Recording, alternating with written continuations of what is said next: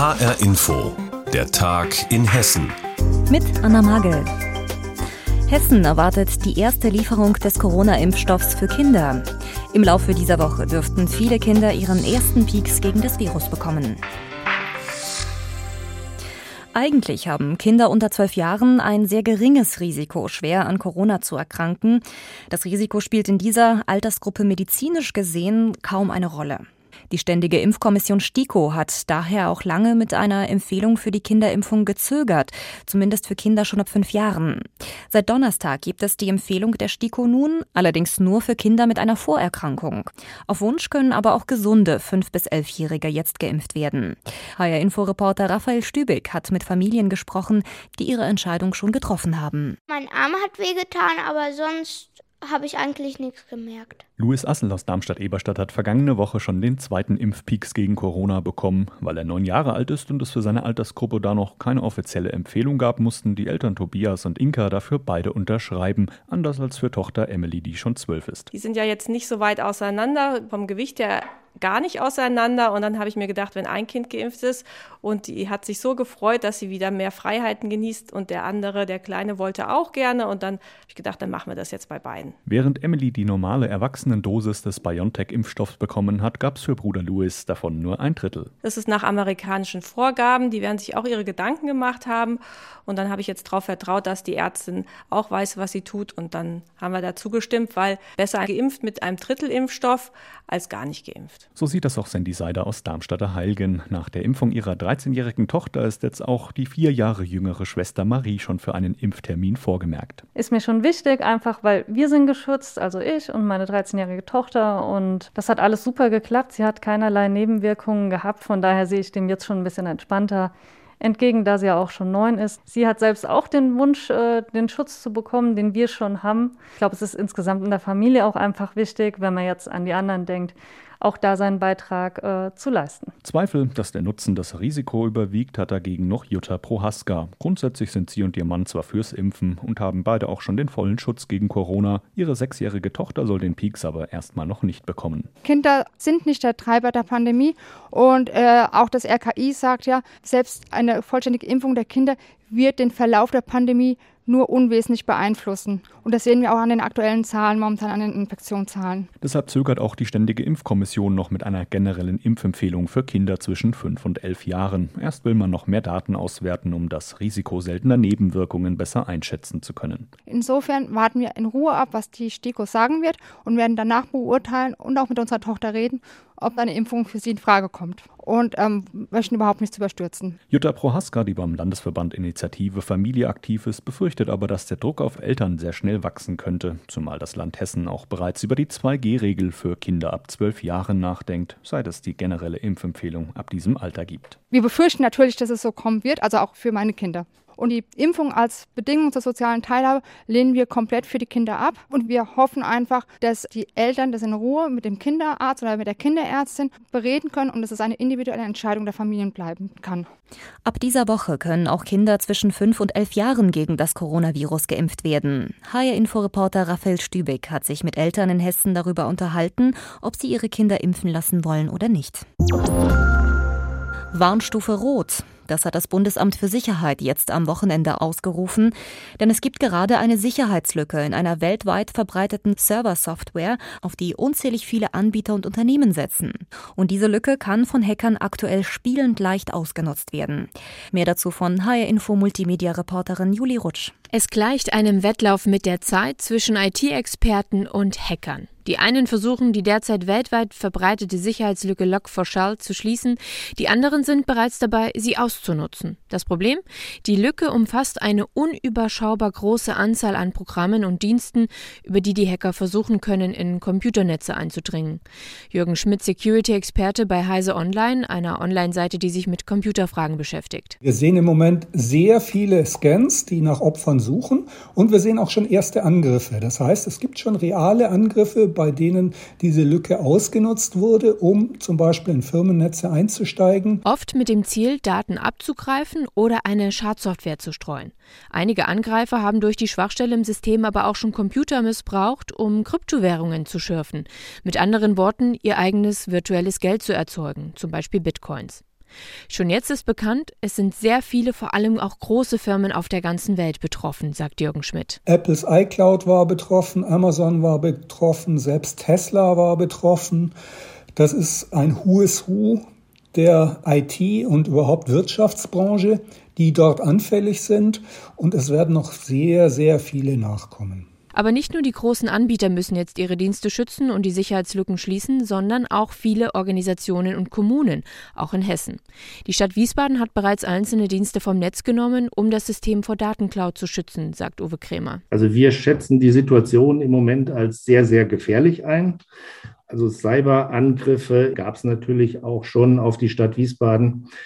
Ähm, die konnten wir bisher abwehren, aber so in der Qualität ist das schon diesmal eine neue Qualität, die da auf uns zukommt. Deswegen hat die Stadt schnell reagiert und die Dienste offline gestellt, sagt Krämer. Also Im Prinzip, wenn wir Angreifer im Netzwerk gehabt hätten, wären im Prinzip alle Daten, die wir über unsere Bürger hier speichern, in Gefahr gewesen.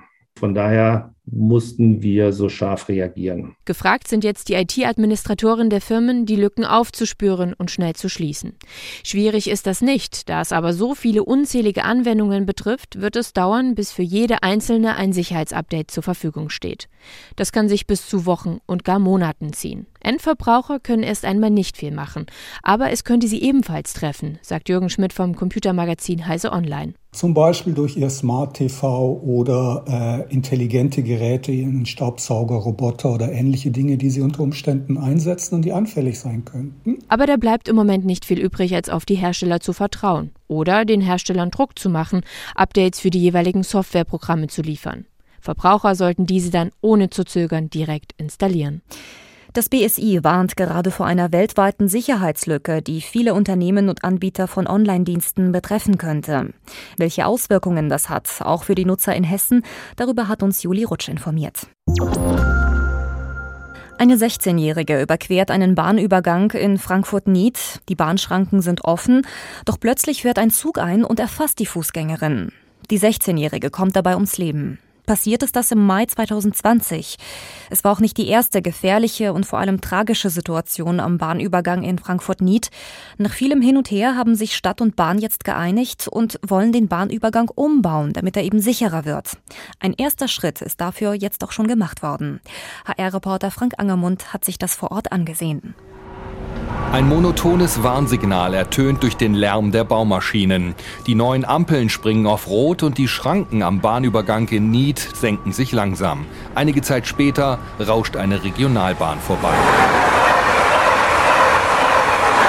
Für Fußgänger sind zwei neue Überwege am Bahnübergang in Frankfurt-Nied geschaffen worden, die durch eigene Schranken gesichert werden. Geduldig warten einige Männer und Frauen, bis die rot-weißen Balken wieder nach oben fahren und sie die Gleise überqueren können. Es ist erstmal ein Weg in die richtige Richtung, ja. Also ich gehe jetzt als Fußgänger das erste Mal rüber. Sieht gut aus, sieht modern aus. Nach dem Tod der 16-jährigen Cindy ist die Technik am Bahnübergang geändert worden. Menschliches Versagen soll ausgeschlossen werden. Die Bahn teilt schriftlich mit, dass die Schranken am Übergang nicht mehr von Hand geöffnet und geschlossen werden. Mit der neuen Technik bedient das Bahnpersonal vor Ort die Schranken nicht mehr selbst. Sie werden durch die fahrenden Züge vollautomatisch gesteuert. Die Mitarbeitenden am Bahnübergang in Nied führen dann nur noch eine Sichtkontrolle durch. Für die Autofahrer ändert sich jedoch einiges am Bahnübergang in Frankfurt-Nied. Die Vorfahrt wurde geändert, der Übergang soll so sicherer werden, doch die Anwohner sind skeptisch. Sicherer ja, weil man nicht mehr auf dem, in der Mitte stehen bleiben muss. Das ist gut. Ja, da müssen sich sehr viele Verkehrsteilnehmer noch mächtig umstellen und es wird noch viel Blechschaden geben. Tatsächlich fahren einige Autofahrer auf der Öserstraße von Nied kommend wie gewohnt los, nachdem die Schranken sich geöffnet haben, in dem Glauben, sie hätten Vorfahrt. Dabei müssen sie jetzt Vorfahrt gewähren. Die Umstellung auf die neue Verkehrsführung wird wahrscheinlich noch etwas brauchen. Es wird auch noch dauern, bis der Bahnübergang in Nied komplett umgebaut ist. Es soll noch eine Unterführung für Fußgänger und eine für Autofahrer gebaut werden. Die Bürgerinitiative Die Schranke muss weg will den Umbau des Bahnübergangs Übergangs auch weiterhin kritisch begleiten, sagt Heike Stoner. Dass Bahn und Stadt ähm, nicht auf den Gedanken kommt, ähm, für uns ist es jetzt erledigt. Nein, ist es nicht. Es wird erst für uns erledigt sein, wenn 2027 die Unterführung gebaut ist. Nach dem tödlichen Unfall am Bahnübergang in Nied wurde jetzt im Herbst die Technik umgerüstet. Die Schranken sollen automatisch öffnen und schließen. Außerdem soll in den nächsten Jahren eine Unterführung gebaut werden. Infos dazu hatte Frank Angermund. Ja, der ÖPNV muss natürlich zuverlässig sein, damit auch die Verkehrswende gelingen kann. Dafür braucht es auch neue Konzepte, wie zum Beispiel Mobilität auf Bestellung, also on demand. Das Ganze gibt es schon in fünf hessischen Kreisen und Städten. Vor einem Monat ist zum Beispiel auch der sogenannte Lahnstar in Limburg an den Start gegangen. Wie es nach den ersten Wochen läuft, das hat sich HR-Inforeporter Benjamin Müller angeschaut. Einfach per App oder Telefon bestellen, Start und Ziel festlegen und kurze Zeit später kommt ein elektrischer Minibus an eine der rund 200 Haltestellen. Der bringt Sie dann auf direktem Weg dahin, wo Sie hinwollen. Hat auf dem Weg noch jemand gebucht, wird er eingeladen und mitgenommen.